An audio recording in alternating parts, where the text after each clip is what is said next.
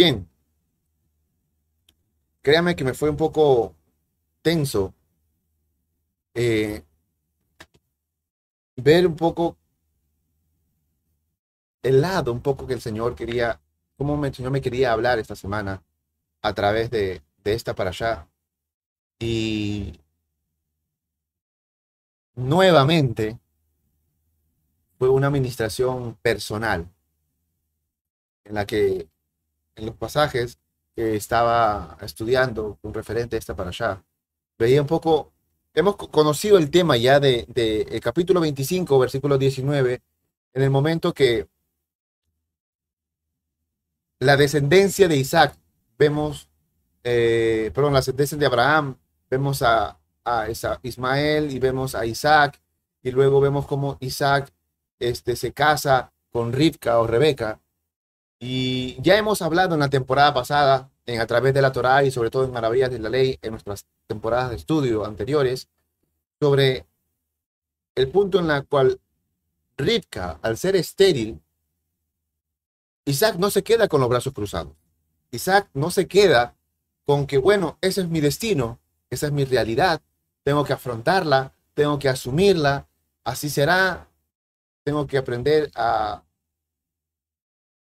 a tener conciencia de esta realidad que me ha tocado en la que mi esposa, en la que fue un impacto a primera vista, en la que me, me, me encantó, me enamoró, la que me trajo consuelo por la pérdida de mi madre, no me va a traer descendencia.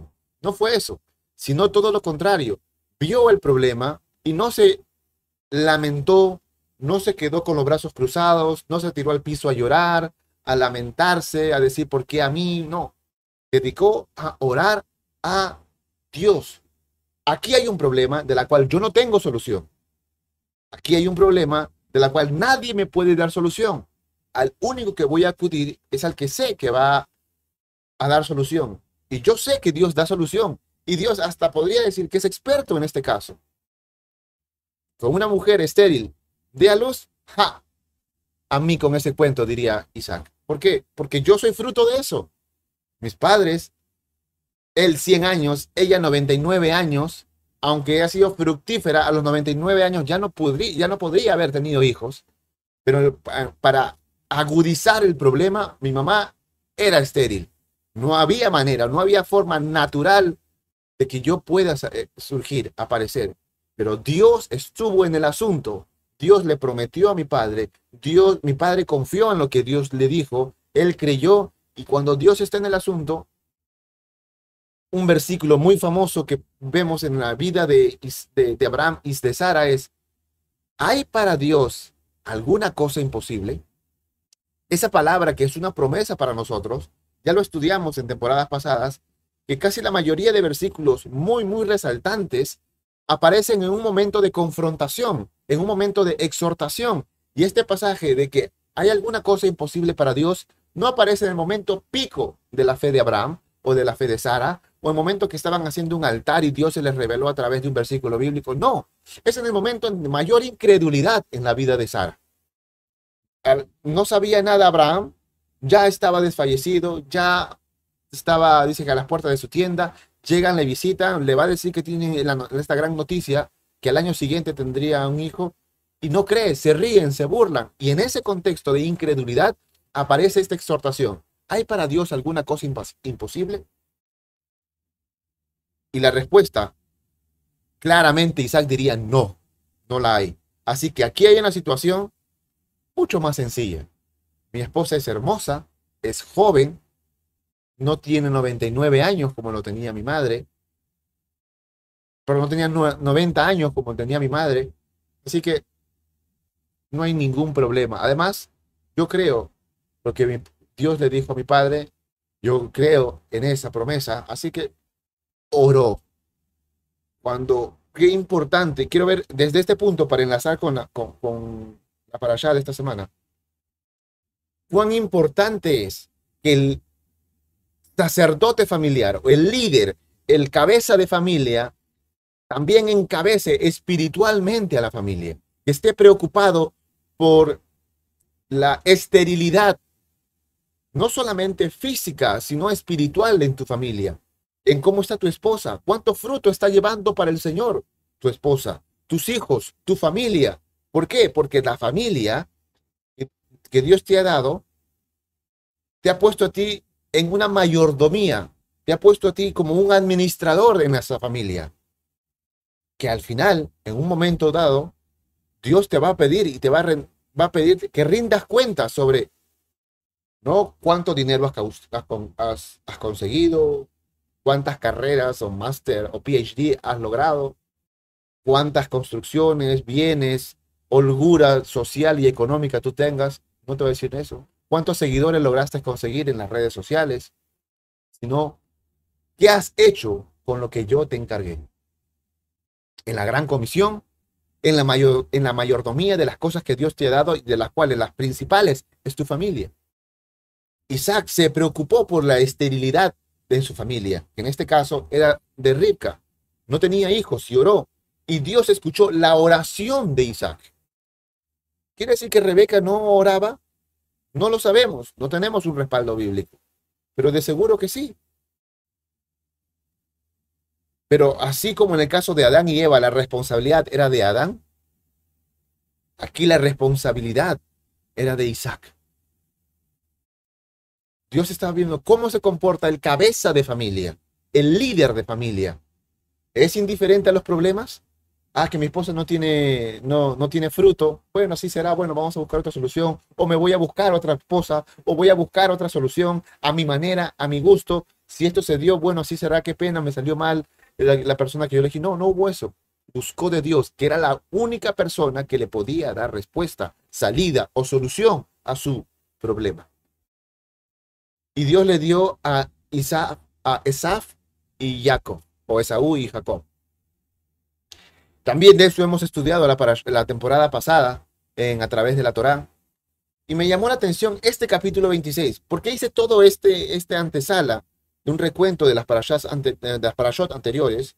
Porque me llamó la, la atención cómo para analizar en qué punto en su vida espiritual se encontraba Isaac. ¿Por qué?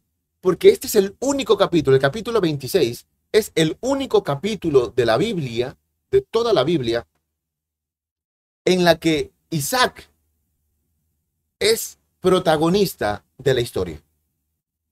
Hay muchos capítulos en los que aparece Isaac.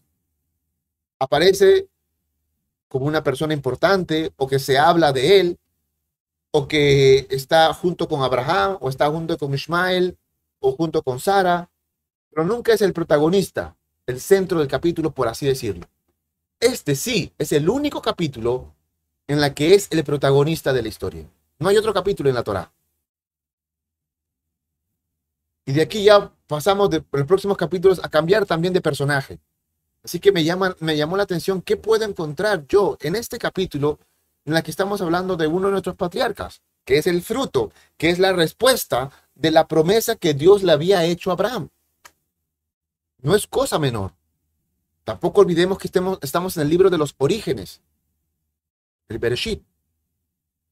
Capítulo 25, vemos la historia en cómo el Señor sigue firme en, su, en cumplir su promesa, responde a Isaac, y en el vientre de Rivka hay no solamente uno, sino dos criaturas.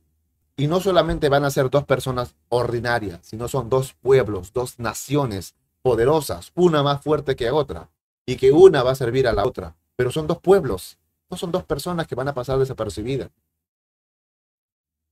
Teniendo ese contexto familiar, cómo Dios ha respondido a la vida de, a la oración de Isaac, ha cumplido la promesa que le había dicho, que había hecho a Abraham, que había hecho a Isaac, y de esto no podemos olvidar que hace dos semanas, en la parasha Bayerá, la número 4, si mal no me equivoco, en la número, sí, en el número 4, llegamos al punto máximo en la vida espiritual en Jacob y también, perdón, en la vida de Isaac y la vida de Abraham. Cuando Dios pide a Abraham ofrendar, entregar, sacrificar a su hijo. Después dice, no, Israel, eso es el punto máximo para Abraham, porque le piden a él sacrificarlo. Sí, pero si ordenamos un poco la cronología, se va solamente Isaac, solamente Abraham, solamente cargando las cosas, no tenían sirvientes, no tenían animales, los dos se van a adorar. Y Isaac preguntó varias veces, Padre, he aquí la leña, ¿dónde está el cordero para el sacrificio? Abraham tenía más de 120 años para entonces. No avanzaba y dirá, mi padre no lo va a casar. Él no está trayendo. Los trabajadores se han quedado atrás. Papá, ¿dónde está el cordero, el carnero para el sacrificio? Dios proveerá, hijo. Dios proveerá. Él sabía, en un punto, en todo ese trayecto, se enteró, no, yo doy el sacrificio. Un hombre anciano no iba a poder atar a un hombre que tenía aproximadamente de 30 a 36 años de edad. Algunos estudiosos, rabinos, jajamín, dicen que tenía aproximadamente 33 años. Pero el rango sí era de entre 30 a 36 años aproximadamente. Un hombre fuerte, en su pico máximo de fortaleza, de virilidad, de energía. No, no podía ser tan fácil doblegado por un anciano. Así que tuvo que haber sí o sí voluntad, decisión, convicción por Isaac para ese momento del sacrificio. Sí, fue una orden para Abraham. Y fue un momento de crítico, de prueba muy importante para Abraham. Y que Dios hizo su juramento porque vio el corazón de Abraham que no mezquinó nada. Pero vemos tras vestidores de que Isaac tuvo una participación importantísima en ese momento en la Parashá Bayerá, en el sacrificio de Isaac. El punto máximo en su vida, tanto física como espiritual, es en ese capítulo. Luego encontramos la vida de Hayé y Sarah, la muere su madre, y aparece al final nomás de la parashá. Se habla como Isaac habla con su siervo y pide una esposa para su hijo. Se habla de Isaac, pero no aparece en la historia hasta el final, cuando ya la esposa es traída al novio. Él la ve, se acerca, la toma, la lleva a la casa de su madre, se consuela y le hace su esposa. Recién en ese momento aparece Isaac.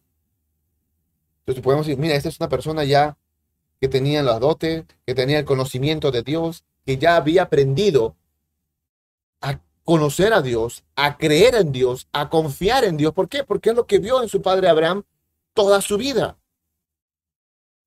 Isaac no tiene problema con creer en milagros. ¿Por qué? Porque él es un milagro. Su vida ha sido milagros.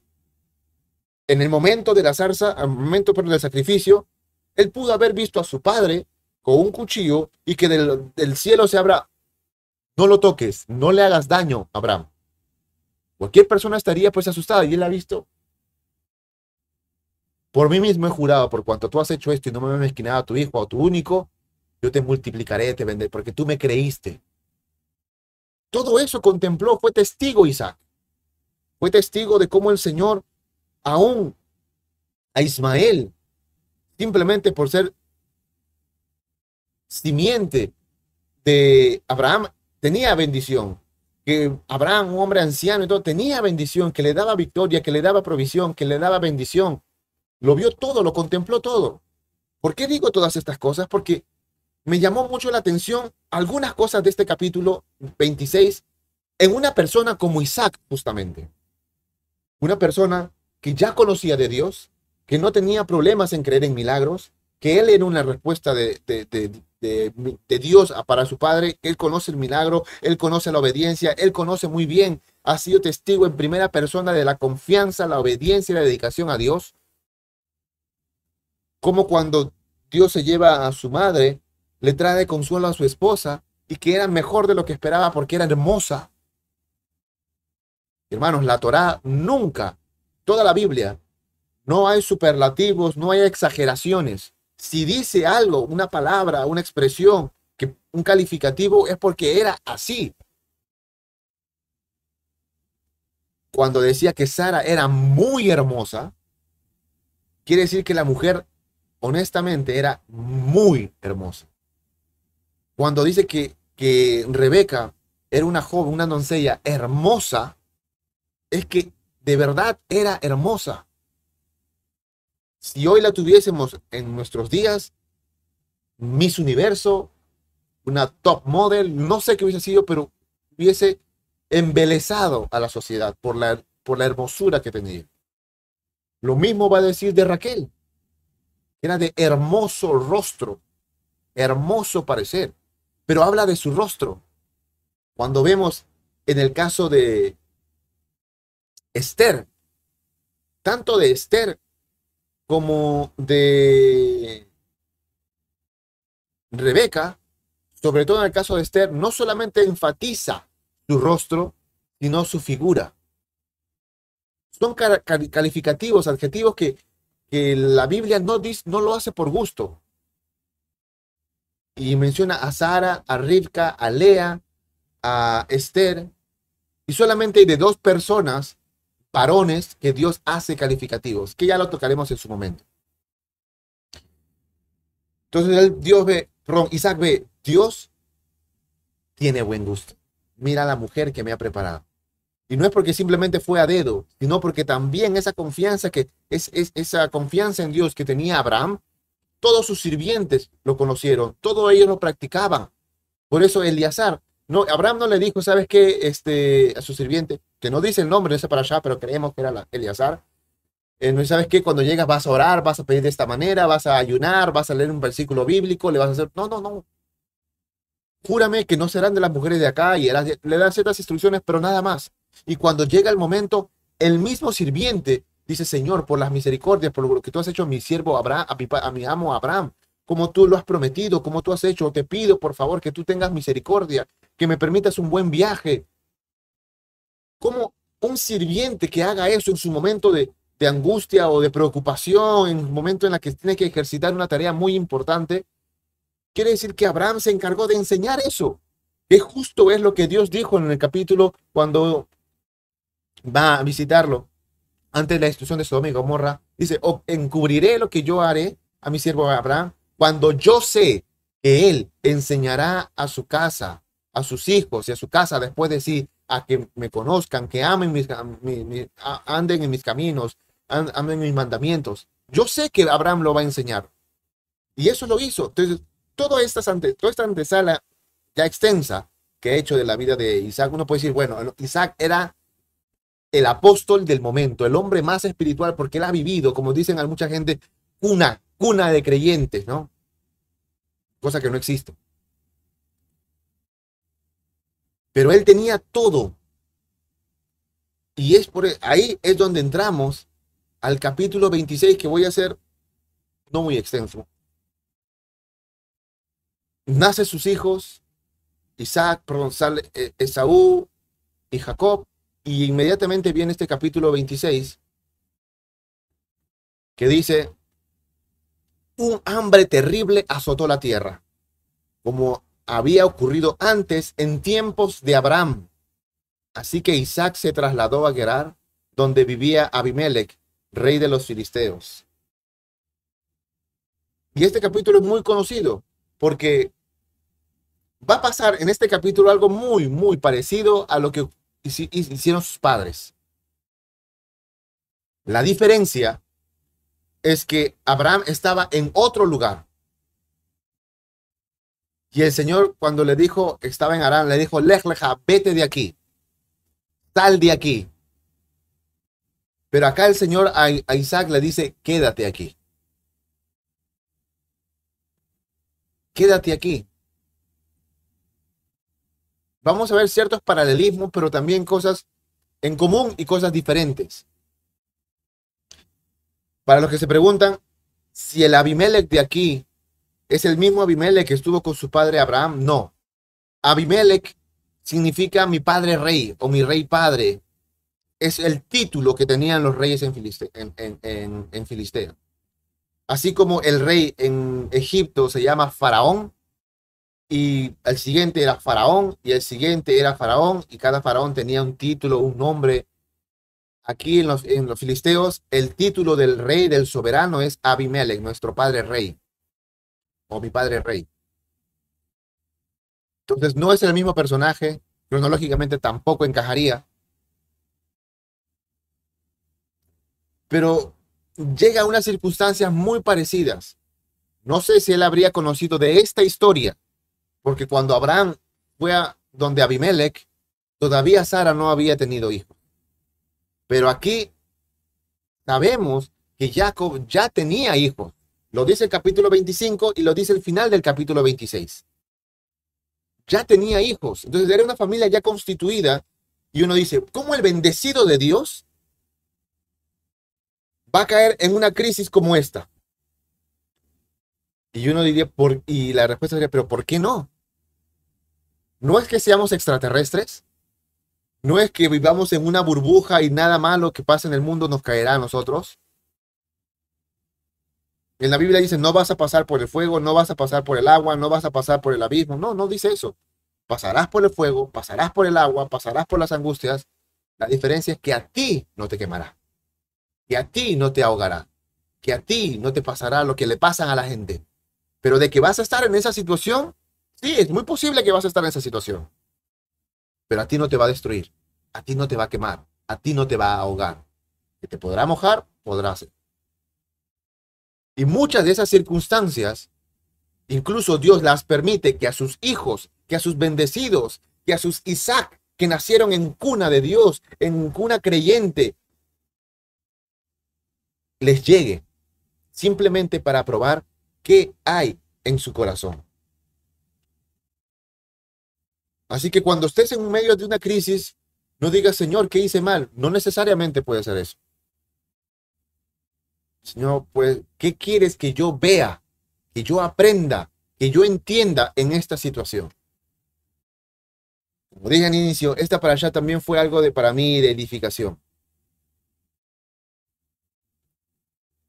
Yo estuve, sobre todo estas semanas, como conté las semanas anteriores, siempre a mí me encantaba, los que me conocen, me encantaba el calor, me encantaba la playa, me encantaba el sol.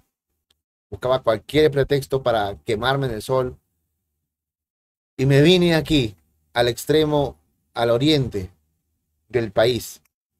No sabía que es uno de los puntos más calientes. Y con el pasar de los años se va calentando aún más. Que yo le Señor, no quiero. Ya no quiero. Y decía, pero ¿por qué permites? Entre a veces en en, mi, en mi cólera, en mi rabia, pero confieso, decía, pero no quiero. Y me hizo recordar un, un pasaje en, Génesis también, pero con la vida de, José y esta semana con la de Jacob, perdón, la Isaac. No necesariamente porque algo malo, no sino para probar qué hay en tu corazón. ¿Por qué lo digo? Porque lo vamos a ver más adelante en este versículo. Y se fue a la zona de los filisteos, donde estaba Amimelech.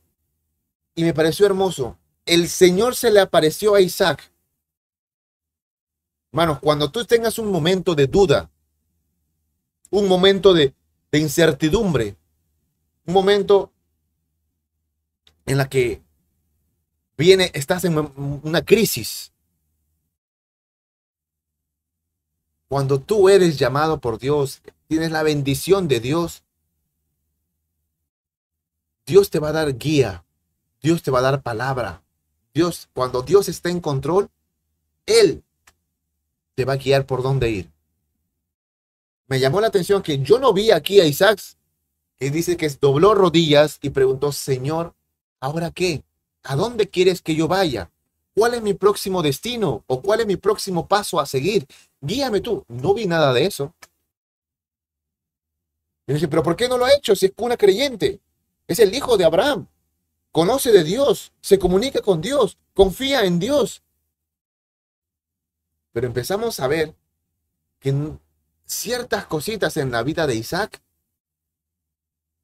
que empiezan a faltar. Pero encima de eso, Dios muestra su misericordia. No fue Isaac que busca a Dios, sino como lo hemos estado viniendo repitiendo esas tres últimas semanas, es Dios quien busca. Dios quien nos da el encuentro. Y es Dios que tuvo la iniciativa y se acerca a Isaac y le dice, no desciendas a Egipto, sino haz lo que yo te digo. Ya hemos hablado en otras temporadas en lo que simboliza o tipifica a Egipto en la Biblia. Pero históricamente, a lo largo, aún mucho después de la esclavitud, siempre Israel, cuando venía una guerra, venía hambruna, venía lo que sea, siempre buscaba mirada hacia Egipto para buscarle ayuda, buscarle socorro, buscar un salvavidas. Siempre el Señor ponía eh, cada cierta temporada una crisis, una guerra, una angustia e Israel tenía la misma decisión, irse a Egipto. ¿Por qué? Porque Egipto era la potencia mundial.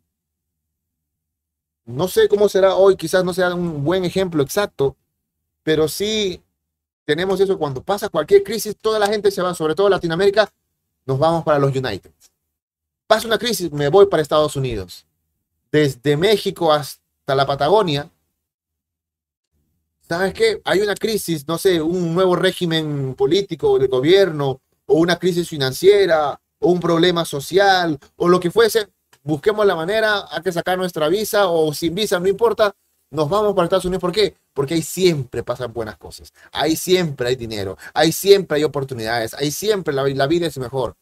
Ahí está el sueño americano. De la misma manera, era en, este, en esta época de la historia, siempre que pasaba cualquier cosa, siempre le iba mejor a Egipto. Y siempre buscaban la mirada a Egipto. Y el Señor dice, no vayas a Egipto. Y no haz lo que yo te digo. Quiere decir que está la crisis. Sí. Isaac, hay crisis. Yo soy, yo estoy consciente de eso. Señor, pero yo voy yo, yo no me voy a quedar con los brazos cruzados. Me voy donde están las oportunidades. No, no. Haz lo que yo te digo. ¿Por qué? Porque si tú te vas a Egipto y te puede ir bien, como que no, no sabemos, pero si te va bien, tú vas a decir, me fue bien, porque en Egipto se brindaban las condiciones para que yo tenga comida, para que yo tenga trabajo, para que yo sea multiplicado. Ahí todo se va a brindar. ¿Y dónde queda la gloria de Dios? ¿Dónde queda el poder de Dios? No confíes en Egipto, sino quédate aquí. Señor, aquí me voy a quedar. Donde está la crisis, donde está la hambruna, donde está la sequía, donde está, donde, está la crisis política, donde está la crisis social, donde está... ¿Aquí quieres que me quede? Pues me quedaré. Vive aquí como extranjero en esta tierra. ¿Recuerdan la semana pasada que hablamos sobre los extranjeros y los ciudadanos? Acá le enfatiza, vas a vivir aquí, pero ten muy presente que no eres de aquí. Esto será tuyo. Estás aquí, pero no perteneces a esta gente. Tú eres un extraño para todos ellos. Vive como extranjero en esta tierra y yo estaré contigo y te bendeciré. Y yo con estas palabras confirmo que te daré estas tierras a ti y a tu descendencia tal como le prometí solemnemente a Abraham tu padre. Haré que tus descendientes sean tan numerosos como las estrellas de los cielos y les daré todas estas tierras y mediante tu descendencia todas las naciones serán bendecidas. Yo haré esto porque Abraham me escuchó y obedeció todos mis requisitos, mandatos, decretos e instrucciones. Miren lo importante, miren la secuencia. ¿Sabes qué, Isaac? Ahora la oportunidad es tuya. Aquí hay un momento de crisis, hay un momento de angustia, hay un momento de hambruna. Aquí estoy yo. Tú no estás solo, yo voy a estar contigo. Y yo te voy a bendecir. Pero es como que Dios le dice, ¿sabes qué? Tu papá, hubo un momento en la que yo estuve y tuvimos una relación personal, tu papá y yo. Ahora en mi momento de relación personal, ahora es contigo. Yo te digo que te quedes aquí, donde las circunstancias pintan color de hormigas, como se diría. Yo te voy a hacer bien y yo te voy a multiplicar, primero, por lo que tu papá hizo. Me escuchó y obedeció. Me escuchó y obedeció. ¿Cuántas veces nosotros somos muy buenos oidores y malos hacedores? Y esto es algunos, ¿ah? porque algunos ni siquiera oidores son. Pero es como que ahora te estoy brindando, Isaac, la oportunidad de tener una relación entre tú y yo. Y hay consecuencias por lo que hizo tu padre en las que caen en ti. Bendiciones, multiplicaciones, un amor que yo he tenido con tu padre cae en ti. Pero ahora está en ti la responsabilidad, la oportunidad de tener una relación entre tú y yo. ¿Por qué? Porque la relación que busco, dice el Señor, podría decirse, es personal, no es hereditaria. No es que porque tu padre fue Abraham, yo también. No, no, no. O porque mi padre es un pastor, o porque mi padre, mi tío, mi tía es un líder, eh, o tiene una célula, o tiene una congregación, una iglesia, o fue ministro de Dios. A mí me va a pasar de cosas. No, la relación es personal.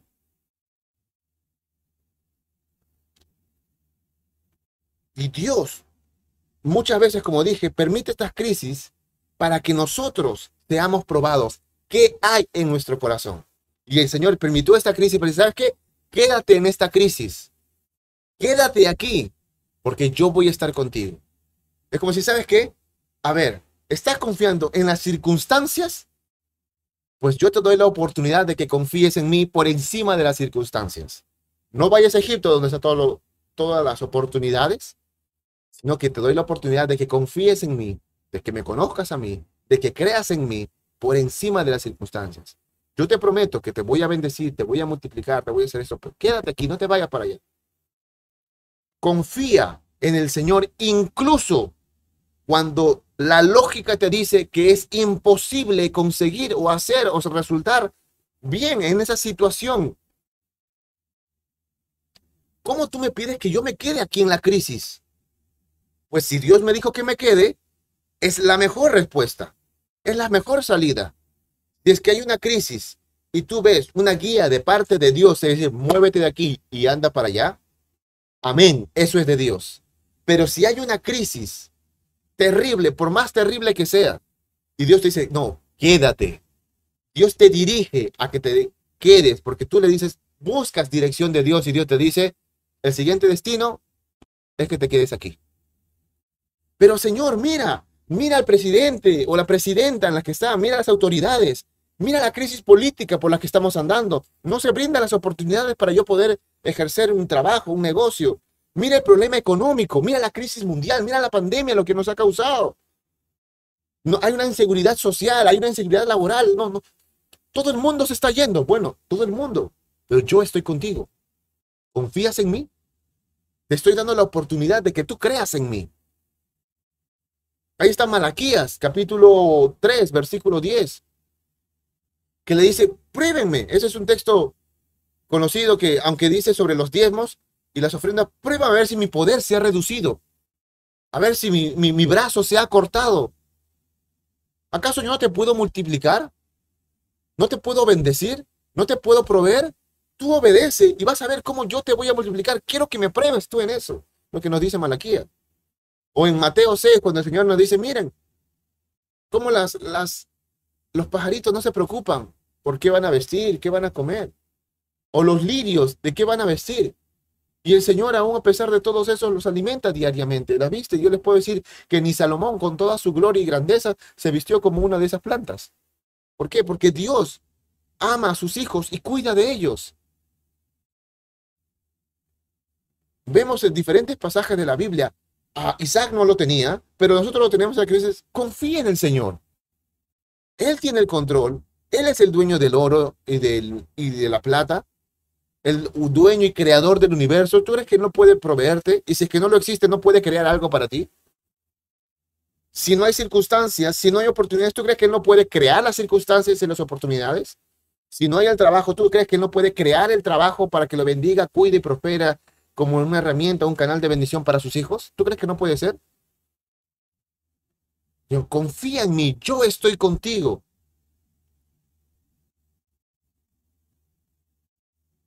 Entonces, Isaac se quedó en Gerar. Entonces nosotros vemos, ah, Isaac está haciendo, sacándose 20, no sé cómo será en, en otros lugares las notas, ¿no? Una A, un 100, un 20, un 10, no sé pero estaba pasando con la mejor nota. ¿Por qué? Porque confió en Dios y obedeció. Así como su padre, él me escuchó y obedeció. Isaac vio, vio, escuchó y obedeció. Amén. Isaac es un hombre espiritual. Que bueno, aquí va a levantar una congregación y va a predicar y va a hablar y va a ser una gran congregación de Isaac y la gente va a, creer en el Señor grandemente, todo. Cuando la cosa se pinta de esa manera, vemos el siguiente versículo Cuando los hombres que vivían allí le preguntaron a Isaac, no es que lo hostigaron, no es que lo amenazaron, no es que lo acosaron, sino le preguntaron acerca de Rebeca, su esposa, él dijo, es mi hermana. Tenía temor de decir, ella es mi esposa, porque pensó, no es que vio, no es que se, se, se convenció, no es que la circunstancia, no, no, pensó, me matarán para conseguirla, pues es muy hermosa. Al menos él era consciente que su esposa era hermosa. Abraham en, el capítulo que tuvo con Abimelech dice que recién ahí se dio cuenta. Isaac sabía que era hermosa, pero llegó un momento en la crisis, en, en, en donde Dios le dijo que, que se quede, donde no pinta de un bonito un color de rosa, sino color de hormiga. Él empezó a vivir, a ver y a escuchar lo circunstancial. Él ya no escuchaba la voz de Dios, sino escuchó lo circunstancial.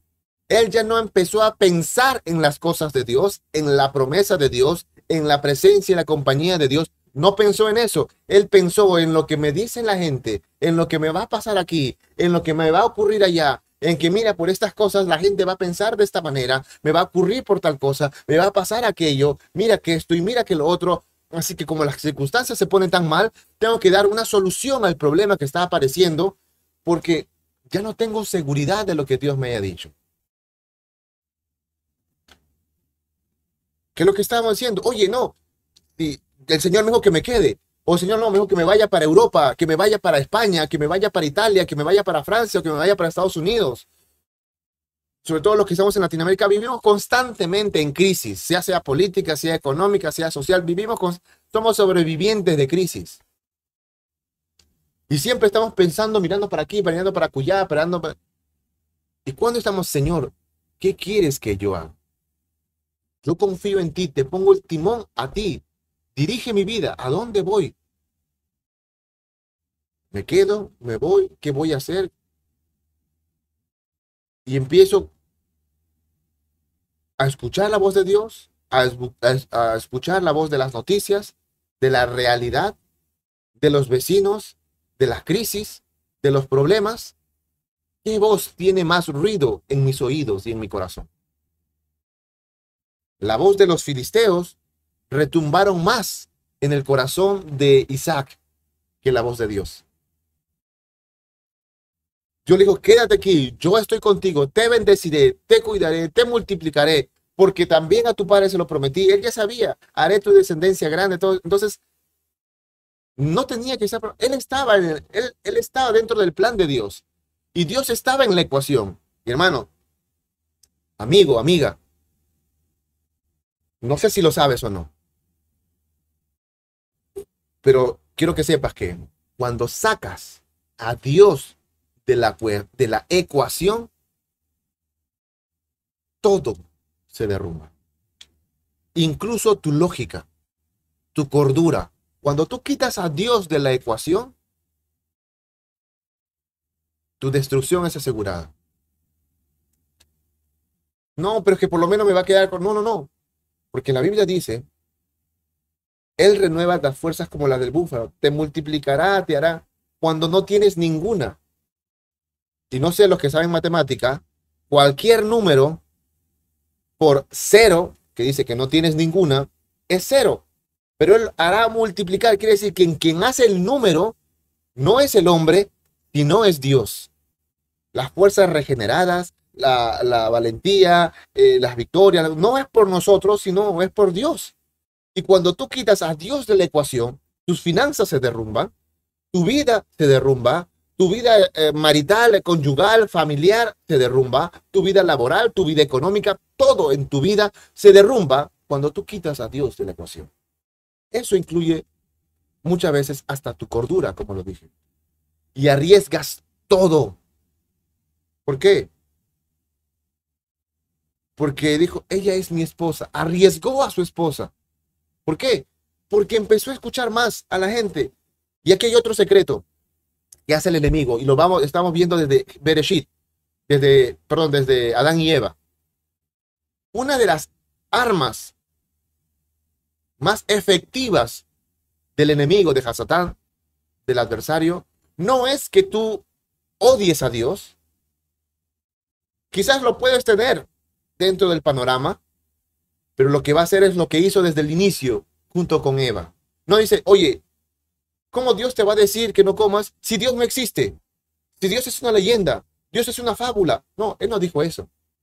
Con que Dios te dijo esto, pues mírame. Como decir, lo que dice Dios no es cierto. Tienes que dudar de la palabra de Dios. Con que Dios te dijo que no toques ni comas de este alimento, porque van a hacer esto. Luego va a decir, con que Dios dijo aquello, con que aquel. Una de las más grandes armas del enemigo a los hijos de Dios no es que nieguen a Dios o que odien a Dios, sino les basta, le basta con que te traigan la duda, la confusión. Dios le dijo, quédate aquí, confía en mí, en plena crisis, en pleno problema, en plena adversidad, yo estoy contigo, te bendeciré, te cuidaré, te multiplicaré como lo hice con tu padre y lo haré contigo porque yo te digo, porque yo estoy contigo y por el amor que le tengo a tu padre. Pero empieza a escuchar, oye, ¿y esa, esa mujer tan bonita quién es? Oye, ¿y esa mujer tan hermosa quién es? Oye, ¿y esa mujer y esto?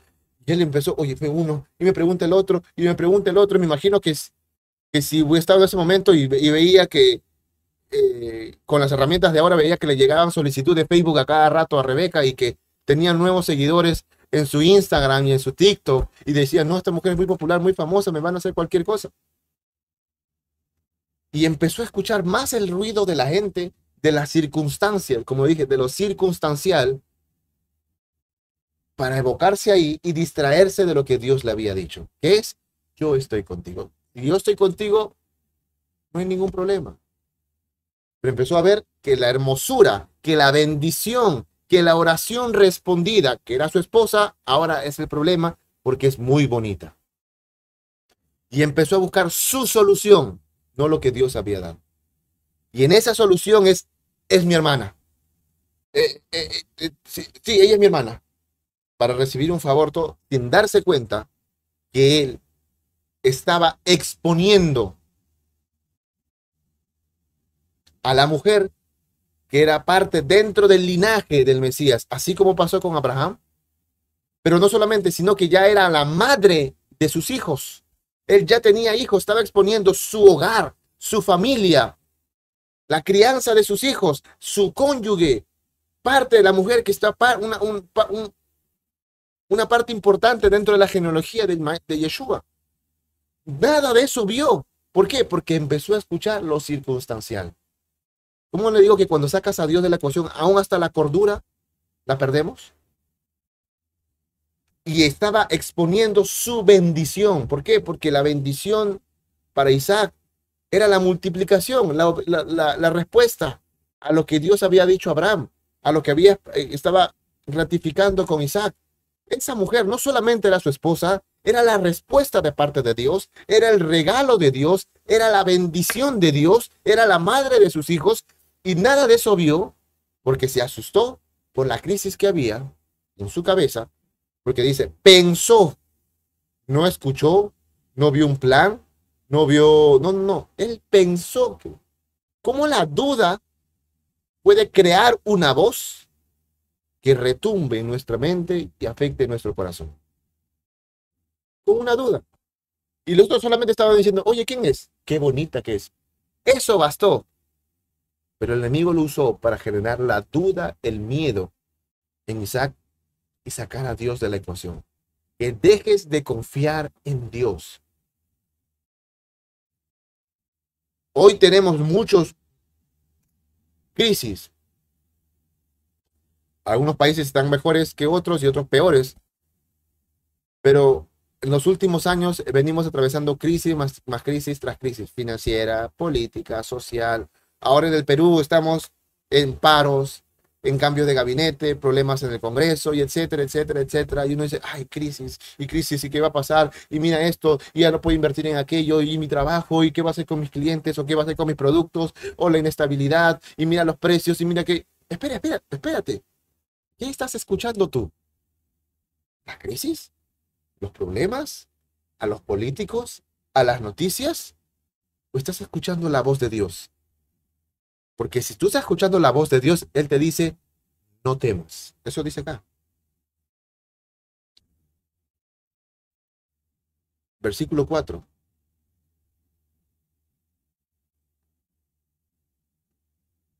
Y aquí, no fuimos a esperar tu descendencia.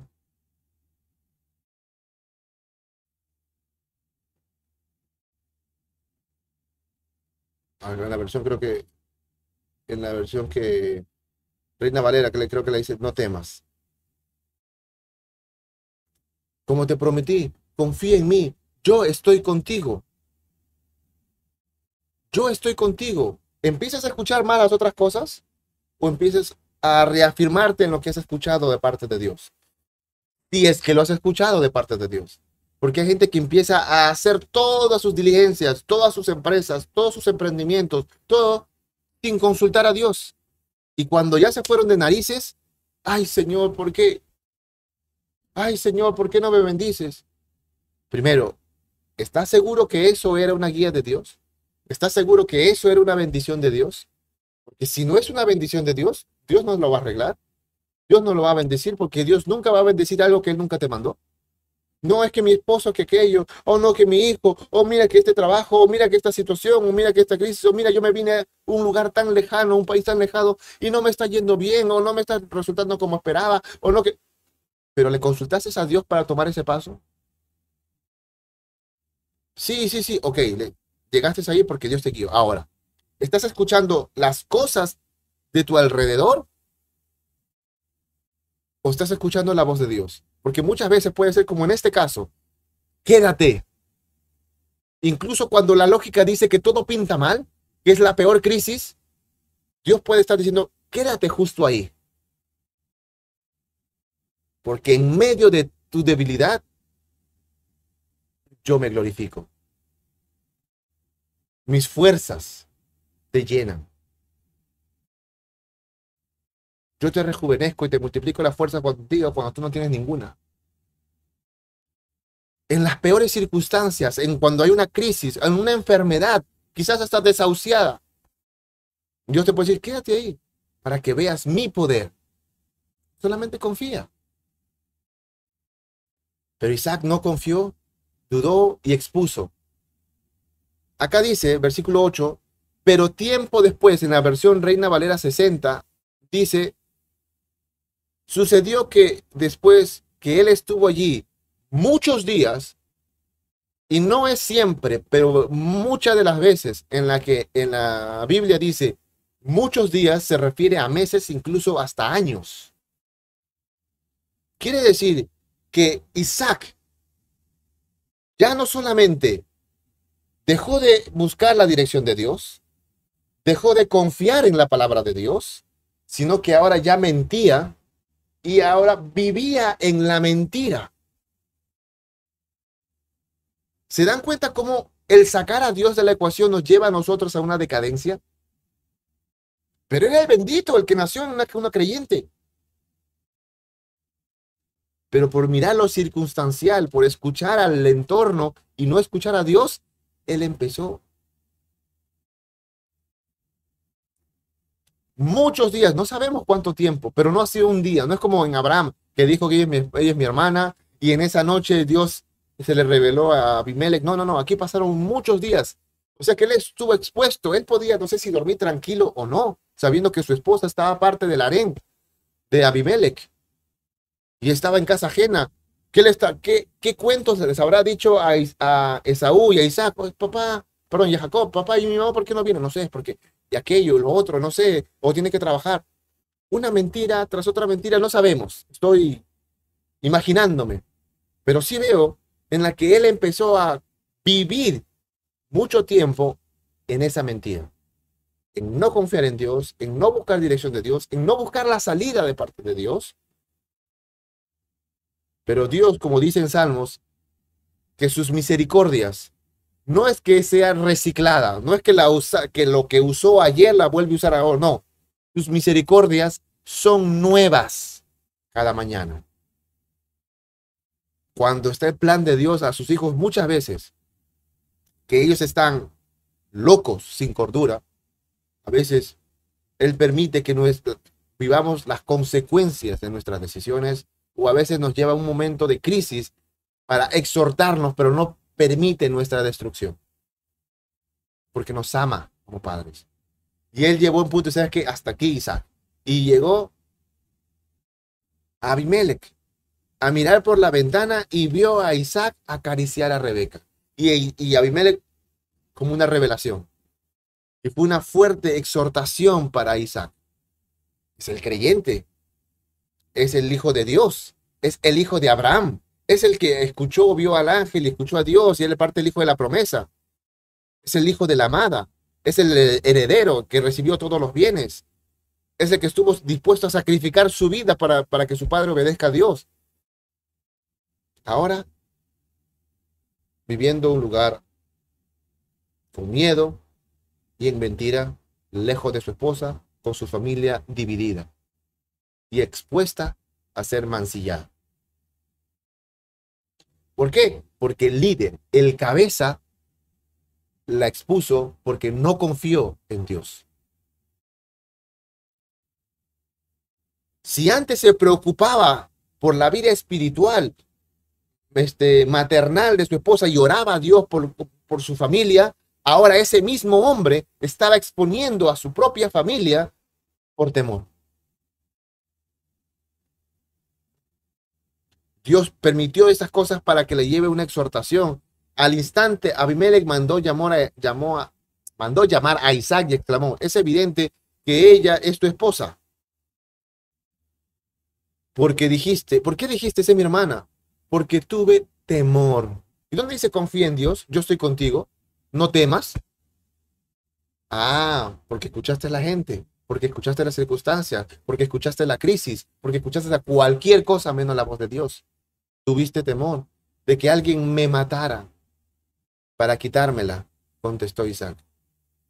¿Cómo pudiste hacer semejante cosa? exclamó Mimelec. Uno de mis hombres bien podría haberla tomado tu esposa para dormir con ella, y tú nos habrías hecho culpables de un gran pecado. ¿No se te ocurre tú no solamente pecaste, sino que nos expusiste a tu familia, a tu esposa, a que la mancillen, a que la deshonren y además a nosotros mismos nos tiraste a un, a, un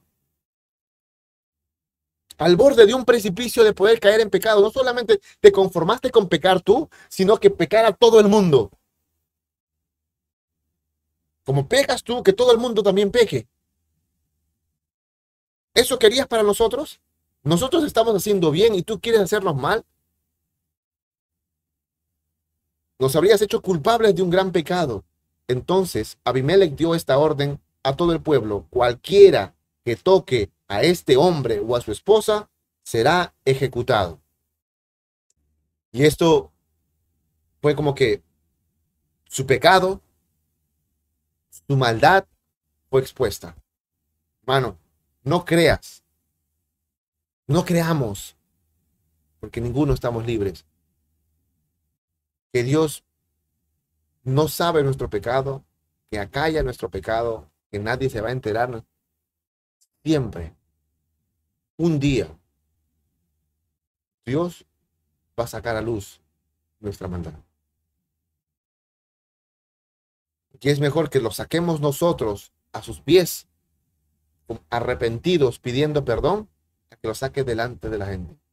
Pero de que va a salir a luz, va a salir a luz.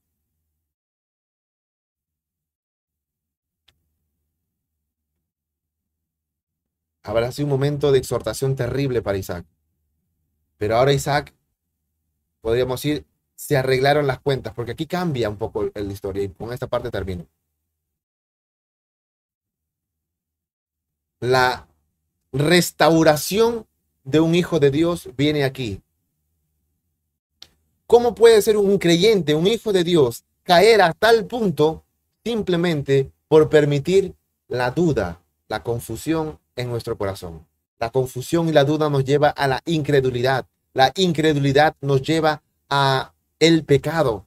Ya la incredulidad ya es un donde se está gestando el pecado, el de dejar de confiar en Dios. Y de ahí ya viene toda la avalancha. viene la mentira, viene la soberbia, viene el orgullo, viene el temor, el miedo, el dejar a la familia, exponerla, buscar otra familia y pecar otras pecados. Uno no sabe hasta qué tan bajo puede caer cuando te alejas o al sacas a Dios de la ecuación en tu vida.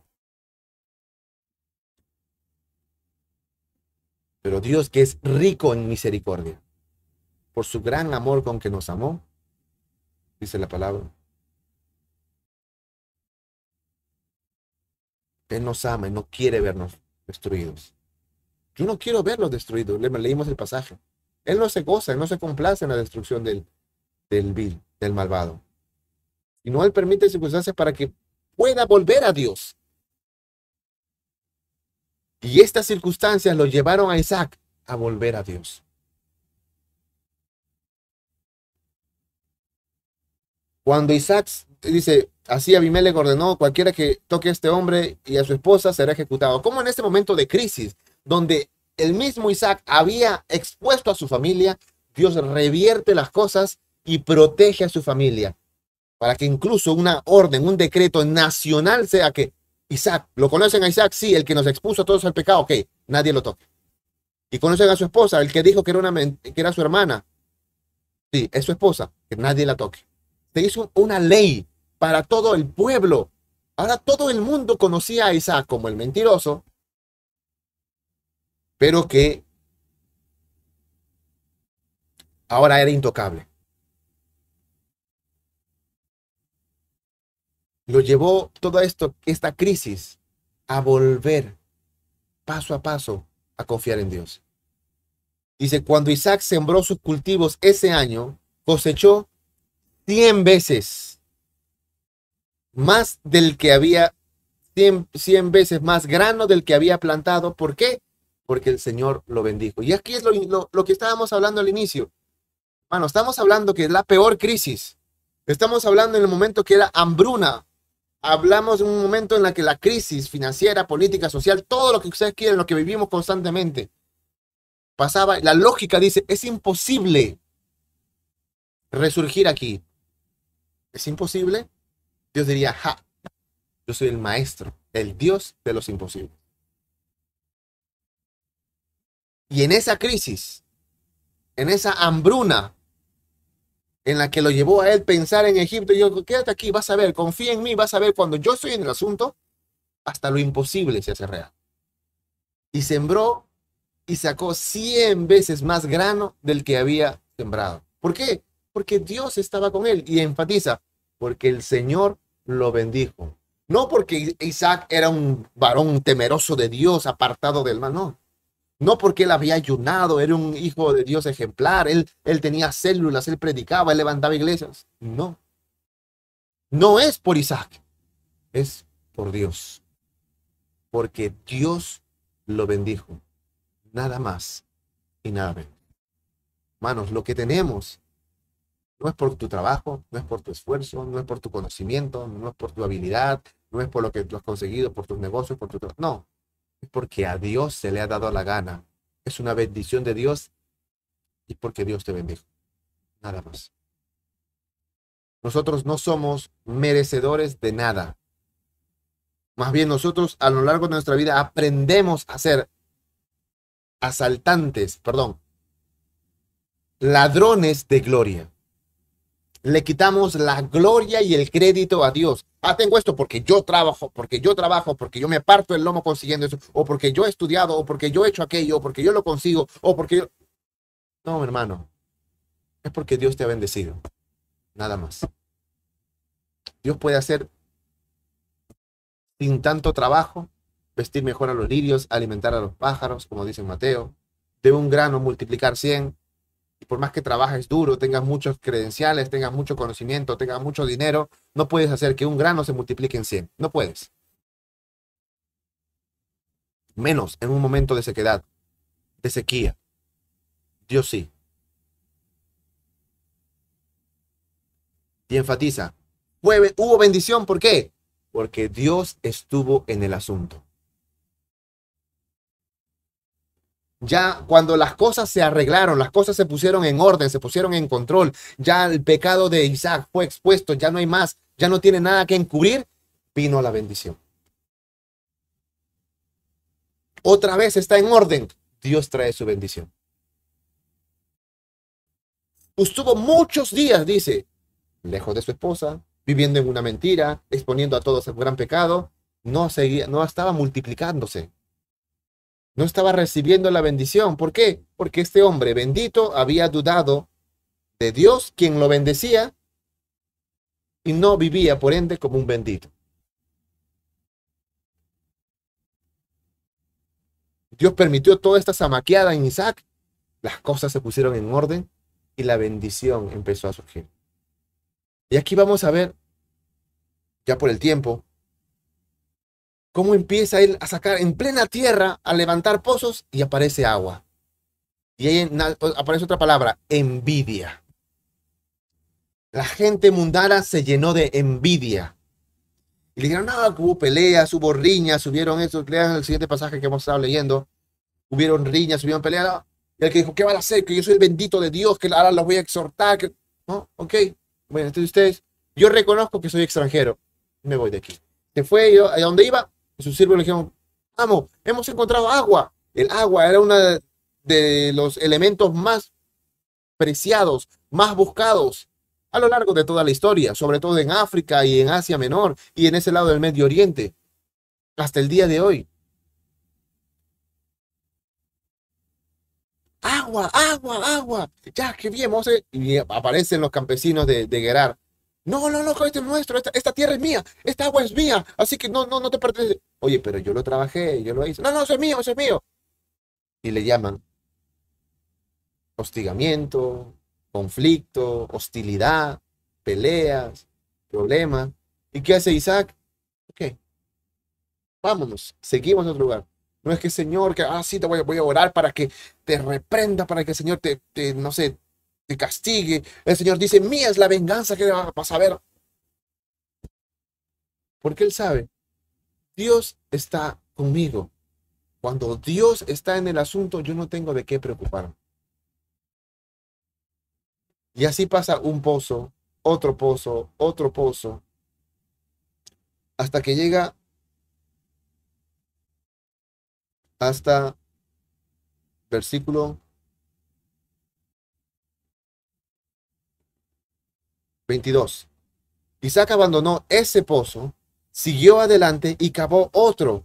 Esta vez no hubo ningún conflicto. Entonces Isaac llamó a aquel lugar Rehobot que significa espacio abierto. La calle Rehov hasta el día de hoy existe. Un dato para que lo sepan. Porque dijo, al fin el Señor ha creado un espacio. ¿Ves? ¿Se entiende? No es que por fin conseguí un buen fruto con el trabajo. No, no, no.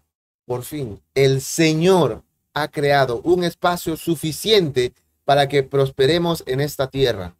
Y me llama la atención, el Señor, el Señor ha creado un espacio suficiente. Y miren el siguiente versículo. De allí Isaac se mudó a Berseba. Si está viendo, oye, Señor, gracias, me ha bendecido en este lugar, y de ahí se va. Y que cuando vemos, él estaba viendo y sacando pozos y pozos y pozos y veía conflicto, había problemas. Esto no es mío. Aquí hay problemas. Hay. Isaac era un hombre ya que estaba en su renovación, en su reestructuración, estaba recuperándose, era un hombre de paz. No te necesito conflicto.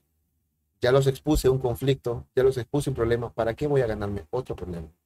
Y cuando encuentra un lugar que ya no había problema, dice, por fin hay un espacio abierto. Significa que este es un límite, por fin. En ese, en ese extremo del espacio, ahí viven ellos. Ahora sí, por fin ya sé que a partir de dónde hay este espacio en la que yo puedo crear o prosperar en esta tierra. Por eso es que se mudó ahí y llega a Berseba. Y si esta lógica está bien, pues debe haber una confirmación de parte de Dios y eso es lo que hay en el versículo 24. Llega a Beersheba, donde el Señor le apareció la noche de su llegada. Ni bien llega, hubo una confirmación. Yo soy el Dios de tu padre Abraham, dijo. No tengas miedo. Ay, Isaac. Eres tan como yo, posiblemente como tú. Isaac, mira todo lo que has pasado. No era necesario. Por eso, no tengas miedo, porque yo estoy contigo y te bendeciré.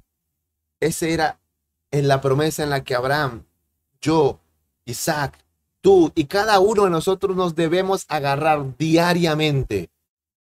No tengas miedo, el Señor está conmigo y la bendición solamente proviene con Él.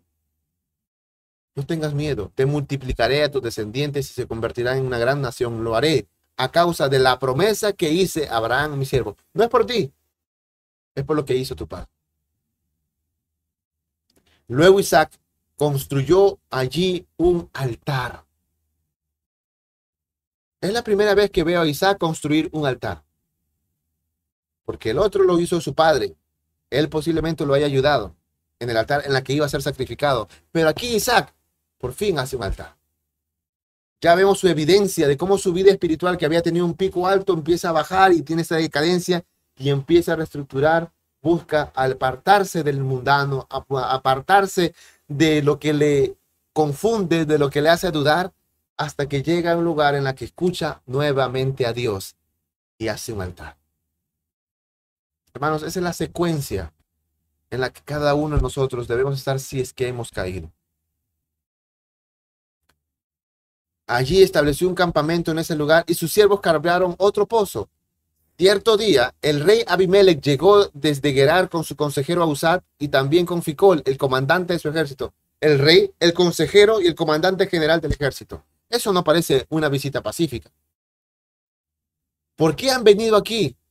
Yo estaba esperando en ese pasaje, después que estaba viviendo esa historia, cuando vete de aquí, Isaac, no vengas aquí porque tú te has vuelto mucho más fuerte que nosotros. Tú vas a cualquier parte del monte descampado, haces un hueco y encuentras agua y te has multiplicado y te has hecho muy rico porque nos hemos salteado algunos versículos, pero eso es lo que dice. Ya no, eh, tú eres más grande, más fuerte, más rico que nosotros. Ya vete. Y se fue. Ahí es donde empieza a cavar los pozos y cava pozos y lo van botando, lo van botando, se van peleando y se va yendo hasta que ya está lejos. Y ahora vienen los mundanos, los paganos, los del mundo y yo esperaba, ah, sí viene Isaac, y a decir, ahora sí, ahora sí vienen aquí, ¿no? Ahora sí, después que me votaron, no los quiero ver, no los quiero hacer esto, yo no, yo les voy a reprender en el nombre, no, no ves. ¿Qué hacen ustedes aquí? Es evidente que ustedes me odian, ¿por qué? Porque ustedes me votaron de su tierra.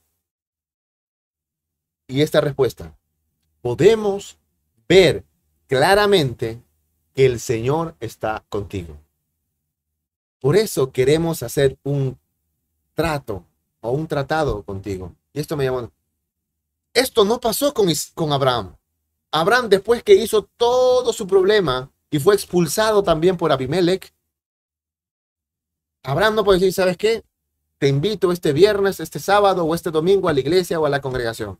¿Por qué? Porque, señor, ¿por qué? Porque su testimonio estaba por los suelos. Estaba por los suelos.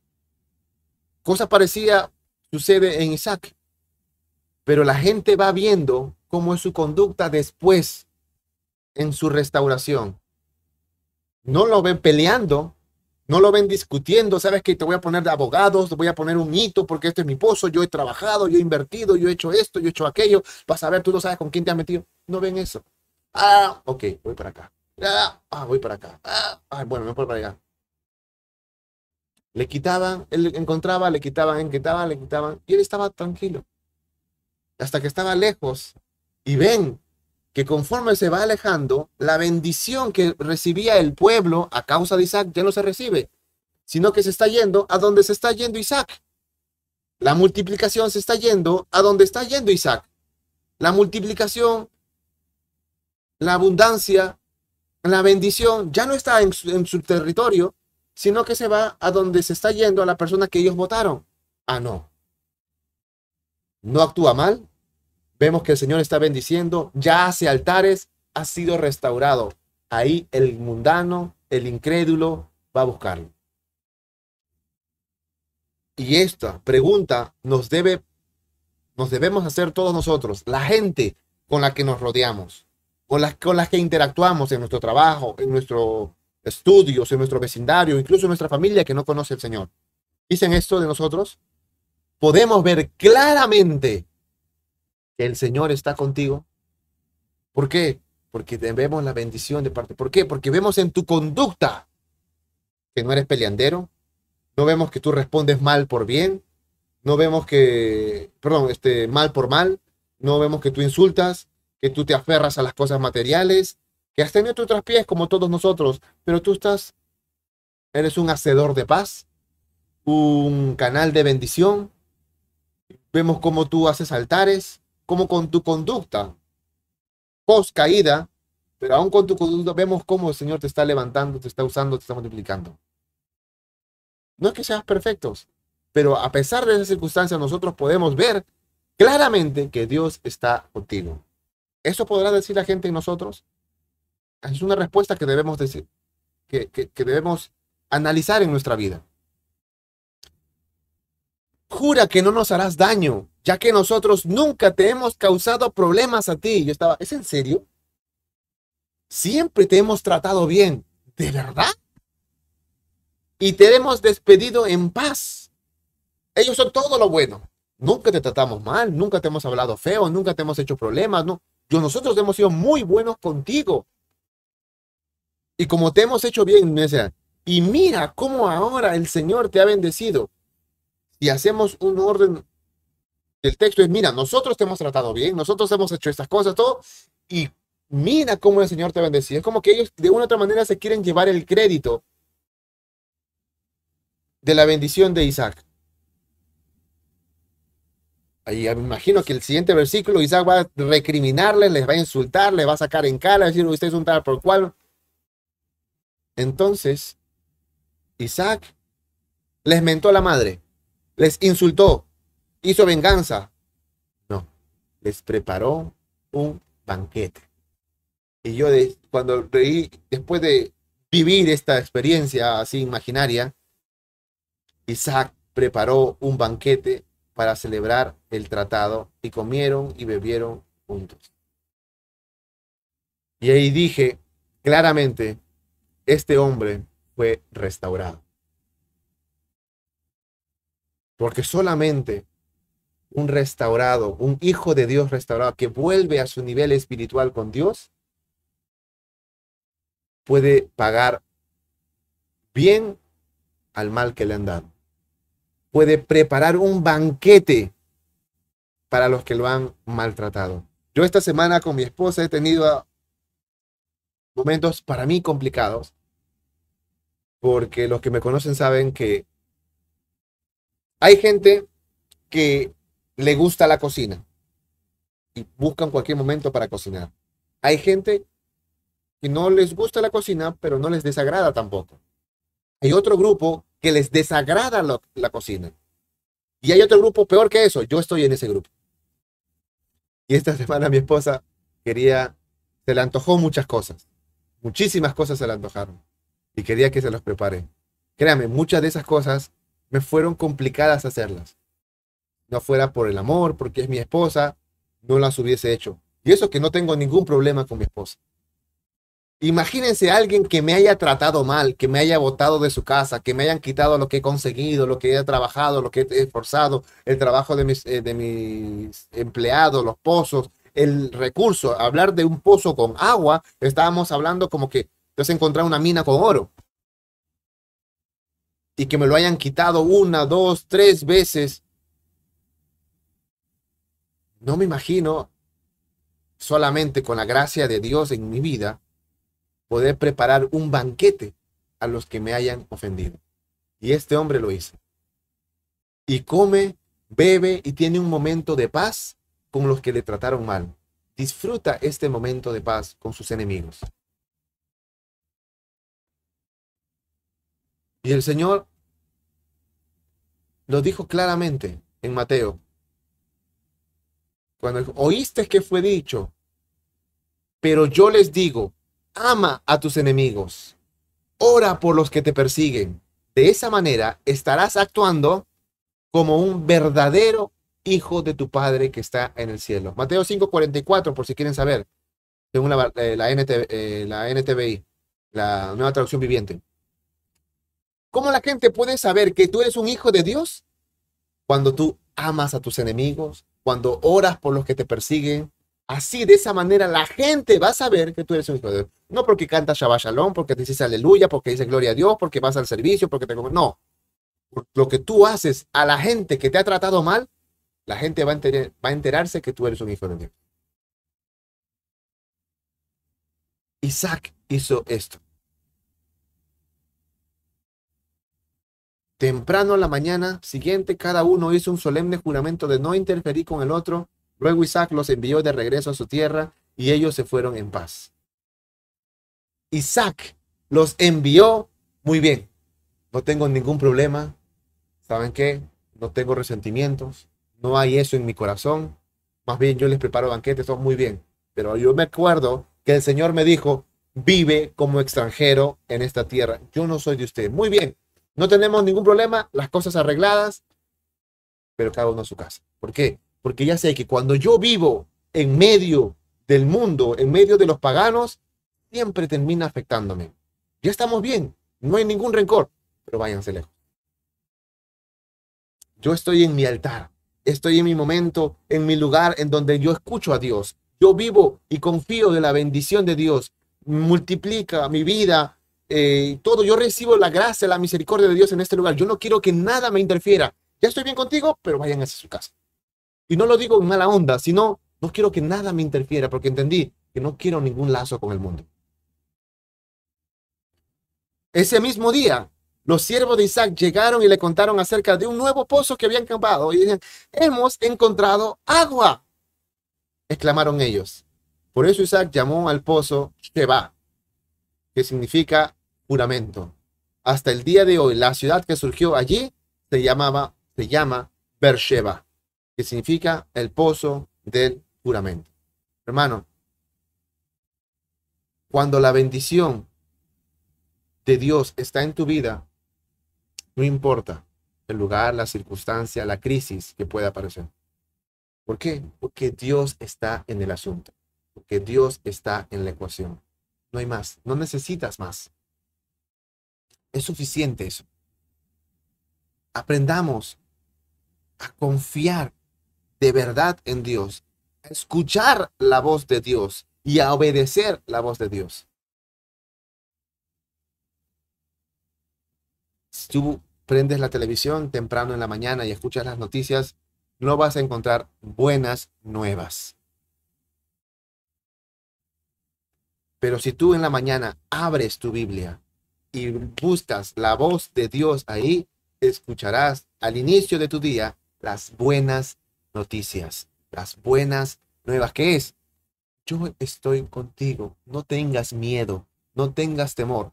Que te pueden pasar o que puedes estar en la misma situación de todo el mundo, sí, pero el resultado contigo será diferente. ¿Por qué? Porque yo estoy contigo todos los días hasta el fin del mundo. Es una promesa. Y eso me basta para salir airoso, aunque todavía no tengo ninguna lucha porque ya sé que ha sido vencido. No por mí, sino que es una batalla ya ganada, que alguien la venció por mí. Así de sencillo. Esto quería compartir con ustedes. Gracias por su tiempo. Espero que sea de ayuda y de bendición como de verdad lo ha sido para conmigo. Vamos a orar para entrar a la última parte de esta transmisión. Bendito Padre Celestial, Dios de Abraham, Dios de Isaac, Dios de Jacob. Gracias, Señor, por tu palabra. Gracias por lo que tú has ministrado en mi vida, por lo que tú has tratado para conmigo y espero, Señor, que esta palabra no quede vacía, sino también pueda llegar a muchas personas, a muchos de tus hijos. Perdónanos, perdóname, Señor, que muchas veces he prestado más oído a la voz de este mundo, a la que me dice que desconfíe de tu voz y no, te y no confía en ti cuando tú me dices, no temas, yo estoy contigo. Gracias porque tú tienes en tu palabra personas como Abraham, como Isaac, en las que me puedo ver reflejado claramente. Y vemos que tú eres un Dios lleno, rico de misericordia. Que tú no nos desamparas, que tú no nos defraudas, que tú no nos abandonas. Gracias, Padre, por tu promesa que tú las cumples día a día. בשם ישוע המשיח, אמן, אמן, אמן.